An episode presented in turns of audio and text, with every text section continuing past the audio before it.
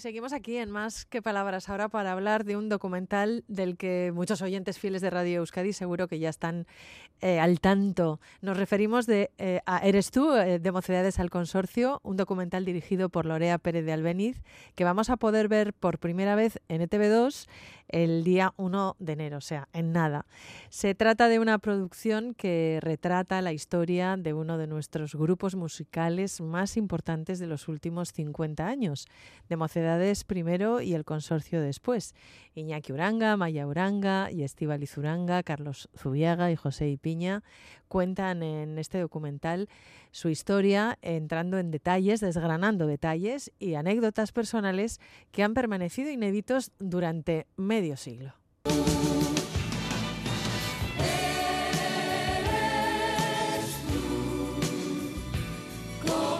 Bueno, yo como canción eh, más importante de, de nuestra carrera total es Eres tú.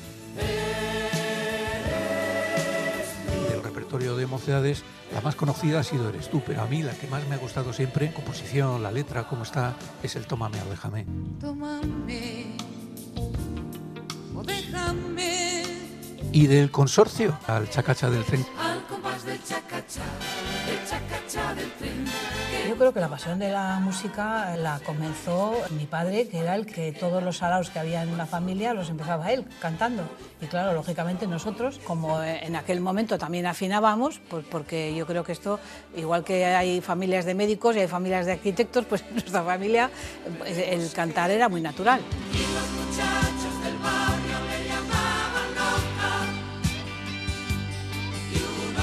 Amaya, eh, la profesora de, de canto en el colegio, dijo, Amaya, cállese, que usted no vale para esto. Y ella gritó, no señor, ya lo ven, yo no estoy loca. El grupo Mocedades no necesita presentación.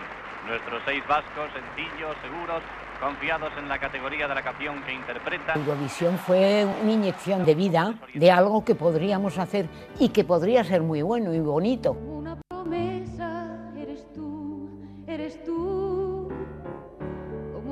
mañana de verano, como una sonrisa eres tú, eres tú, así, así, eres tú. Toda mi esperanza eres tú, eres tú, como lluvia fresca.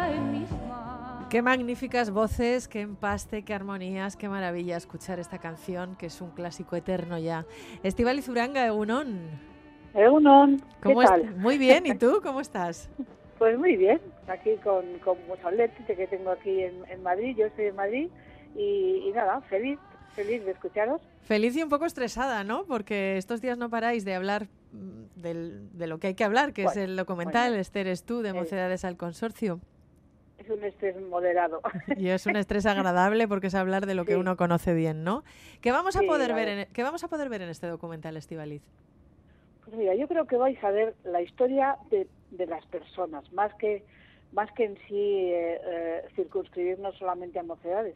Mocedades fue el, el, el- el comienzo de todos nosotros y, y- y luego, pues eh, bueno, hemos ido haciendo formaciones musicales eh, diversas y, y en este momento, pues estamos en un, en un grupo eh, pues de que lleva ya 26 años en, en la vida musical de este país y, y que ha hecho 10 discos también importantes. Entonces, es nuestra historia personal, más que más que decir solamente la- lo que pasó con Mocedades, ¿no? Mocedades fue un ini- inicio maravilloso y que dio para mucho, claro. Y una carrera brillantísima, una carrera brillante que también el consorcio va haciendo, ¿no? Que a lo tonto van Claro. pasando los van pasando los años. ¿Cuánto Por tiempo? eso digo que es Sí. es que es algo person algo de, de las personas, más bien, más que, que, que circunscribirse solamente a un nombre, ¿no? Escuchábamos en este trocito del documental que hemos extraído que en vuestra casa se cantaba mucho, se cantaba y se afinaba bien, ¿no? Porque hay casas en las que también se canta mucho, pero a lo mejor no se afina tan Sí. bien o no se canta tan bien como vosotros. ¿Cómo eran Eh, esas reuniones familiares? Bueno, pues ya, ya comento que el primero que empezaba a cantar era mi padre porque él había cantado en la coral de Bilbao, eh, él, era muy cantarín y además pues eso cantaba muy bonito y muy bien Lo que pasa que a él no le tocó pensar en que podía dedicarse a la música, porque lo podría haber hecho perfectamente, él cantaba precioso. Y, y luego lo que yo seguramente creo que no pensaría mi padre que, que ocho hijos o nueve, esto de los nueve hijos, ocho, a ver, que, hayan participado en la música. Me imagino que no, no, no creería que iba a pasar eso.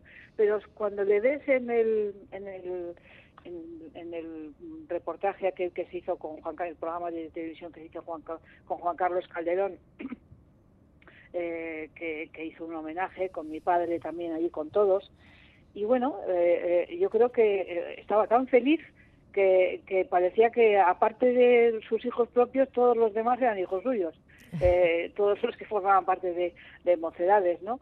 Entonces él, él, bueno, al final resultó que, que, que lo que nosotros hacíamos le pareció bien y, y disfrutó también mucho, fue, estuvo, estaba muy orgulloso de nosotros, la verdad. Ujú.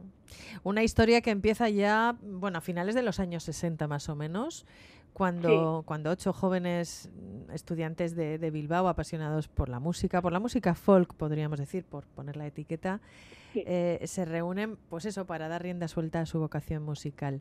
Tú eras muy pequeñita entonces, todavía, pero... Yo tenía 16 años. Eh, Bueno, eras una jovenzuela. Eh, ¿Cómo recuerdas la escena musical de aquel Bilbao de, de principios de los 70? Bueno, pues era muy amateur todo, eh, tampoco existían tantos canales de televisión, era solo uno, eh, y nosotros la verdad es que mm, pues teníamos una forma de hacer las cosas pues especial y yo creo que eso es lo que lo que les pareció eh, eh, que merecía la pena sacar adelante a, a los que nos ayudaron, ¿no? y los que eh, hicieron posible que viniera Juan Carlos Calderón para vinieron dos compañías y una de ellas pues no no no no no, no- lo encontró apropiado pero quien mandó que fue Zafiro a, a Juan Carlos Calderón Juan Carlos Calderón con su con su con su eh, manera de ver la, la música pues entendió perfectamente el tipo de música que nosotros hacíamos. Y entonces a partir de ahí yo creo que fuimos creciendo tanto él como nosotros porque tampoco él era productor en aquella época sino que bueno él hacía jazz y, y otras muchas cosas pero bueno se, se juntaron los astros y ahí salió pues algo algo verdaderamente importante Ujú. Has citado Eres tú en varias ocasiones, estamos oyendo Eres tú. Es una canción que de la que, como decía antes, yo creo que no nos cansamos porque es una gran canción, es una de vuestras Sí. canciones más emblemáticas. Eh, ¿Cuál crees que es la razón por la que vosotros conectasteis tan bien con el público, enamorasteis al público y lo seguís haciendo? ¿Y, y cómo es posible que, que después de tantos años vuestras canciones, las canciones de vuestro repertorio, que son muchas, no solo eres tú, Tómame o déjame, eh, ¿Qué pasará mañana? Secretaria, ¿quién te cantará? No sé, hay muchas. Amor de hombre, ¿dónde estás corazón? Todas esas canciones de vuestro repertorio, como diga, nos sigan poniendo los pelos de punta.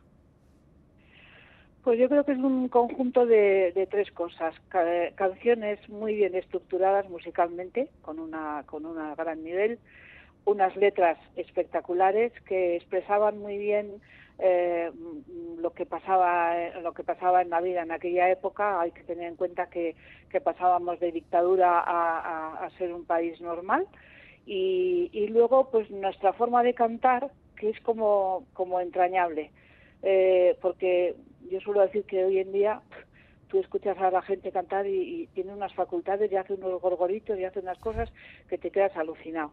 Pero, mm, pero muchas veces eh, dices que pase el siguiente, ¿no? Porque no, eh, porque no logran, no logran eh, emocionarte. Pero lo que nosotros conseguimos cuando hacemos nuestra música es que como, pues no sé, es nuestra forma de cantar y nuestra forma de interpretar es muy, como muy de, de llegar al corazón y, y todas esas tres cosas juntas pues ah, nos han traído hasta hasta después de 56 años o Ujú. 57, ya no me acuerdo cuántos, cuántos son. Bueno, más de 50, dejémoslo ahí, en una, Más, cifra, sí, abi- sí. en una cifra abierta. No, no, es un, es un milagro de la vida. Yo, yo siempre, siempre digo, porque es que eh, quién iba a pensar que, que íbamos a tener esta dimensión, ¿no? Claro. Bueno, has citado a los cantantes de ahora mm, y aquí quería pararme un poquito más. Vosotros habéis vivido intensamente una carrera musical dentro de una industria musical con unas características. Los cambios, se han producido cambios estructurales importantísimos en este sector. Eh, ¿Cómo habéis vivido vosotros esta gran transformación de la industria? Pues nosotros a nuestro aire. Qué bien.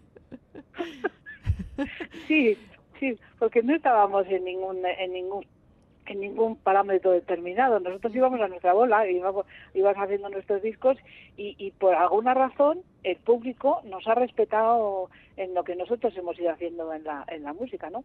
Que no ha estado exenta de momentos en los que pues te tienes que pensar si, si vas a continuar o, qué disco hago ahora que, que parezca bien. O, o sea, que son, son, todas esas cosas que también las hemos tenido. No, no es decir que hemos llegado hasta aquí sin ningún, sin ningún problema, sin ningún tropezón. Pero al final, eh, y luego también yo creo que en este momento eh, el público cuando va a ver, va a ver nuestros conciertos eh, se, se reconcilia con, con la música que, que, estaba eh, las hechuras de la música que nosotros hacíamos en este momento no, no, existe. Entonces, claro, cuando van a nuestros conciertos, pues es como reconocer algo que te ha gustado siempre y que dices uy, qué, qué bonito esto, ¿no? Claro. Eh, nos están escribiendo nuestros oyentes. Tenemos aquí un, un, un hilo de conexión directo con ellos. Eh, sí. cada día en la radio, en un teléfono de WhatsApp 688-840-840, aprovecho para recordarlo. Y mira, un oyente nos dice que sigue teniendo la música de mocedades en el coche. Un oyente que yo no sé cuántos años tendrá, pero es verdad que, claro, eh, todo esto que estamos diciendo, todos estos años haciendo música, dando conciertos, pues hace que cuando vosotros dais conciertos en directo sigáis reuniendo a varias generaciones. Claro. Pero mira, yo te, es una, un, un, pensamiento que yo de porque yo de vez en cuando pienso. y, y, y, cuando tú estás, estás en el coche y pones la, pones música, hay, hay, hay música que, bueno, pues la llevas, pim pam y ya está. Pero hay, hay, hay momentos en que dices, oye, voy a pagar porque es que esto es agotador. Porque la, la estructura de las canciones de ahora eh, empiezan con una virguería, ya nada más empezar la canción, y terminan con, otra virguería. Y eso eso no funciona bien, porque el, el, el, oyente necesita que, que, haya una, una previa de, de yo qué sé, de un, pues como se construían, bueno, es, es mi parecer, ¿no? Como se construía antiguamente, ¿no? Que, que empezaba una, un, una melodía, luego tenía un momento álgido, luego se recogía, luego esto, y le dabas tiempo a a la persona para degustar y, y saborear lo que estaba escuchando, pero es que ahora es es a tope de, de, de, de, sonidos, de todo relleno, todo y para mí eso no no no no favorece a la música, la verdad. Claro. Lo que favorece es que llega un momento en que diga, ay, voy a quitar esto que, que es agotador. Ya, claro, vosotros... Y en, en, nuestro caso no pasa así. En nuestro caso, claro, también cuentas una historia. Eh, un, tiene una, una progresión todo lo que se está contando. No, eh, no, no sé, es que es otra historia, otro concepto, otra. Otra idea. Eh, hombre, sí. claro, vosotros iba a decir que sois un grupo vocal, el grupo vocal por excelencia, y, y entiendo que desde vuestro espacio artístico contempléis con cierto estupor a veces a algunos cantantes que no vocalizan, ¿no?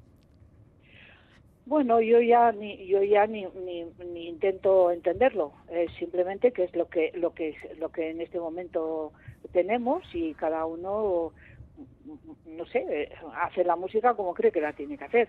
Pero que yo creo que hay cosas que perduran porque están bien paridas. Claro. Por eso se hacen clásicas, ¿no?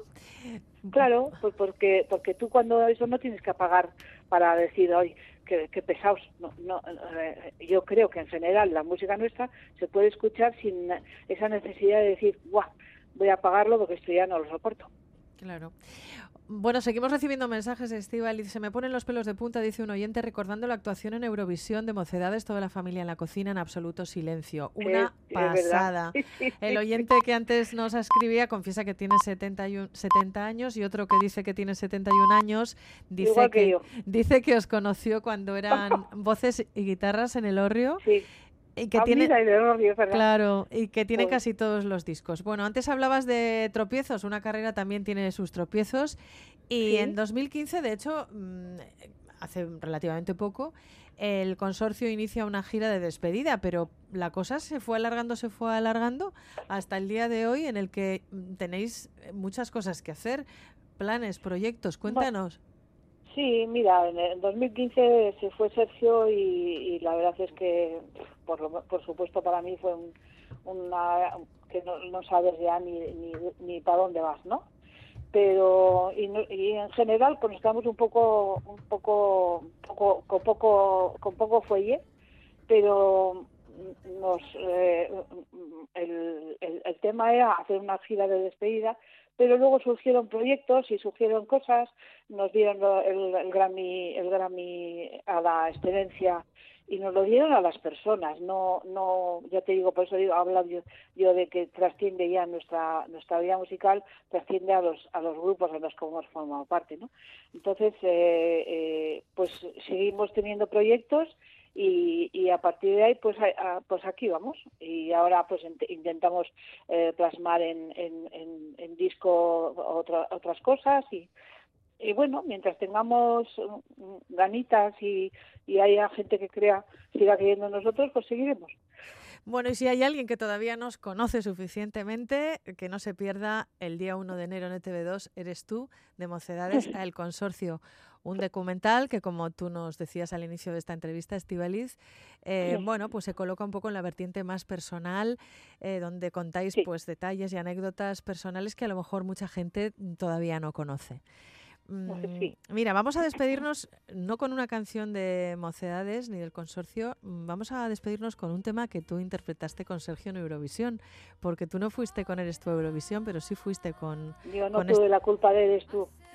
No, no, pero si tuviste la culpa de Volverás, que es una canción preciosa, que quedó en un puesto nada desdeñable, en un décimo lugar en Eurovisión. Pues bueno, sí. No estuvo mal, no estuvo mal. No estuvo mal.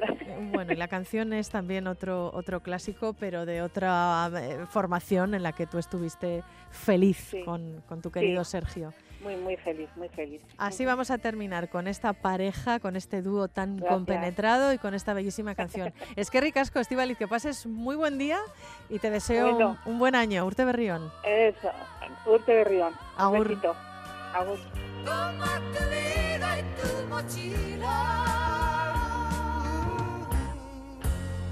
para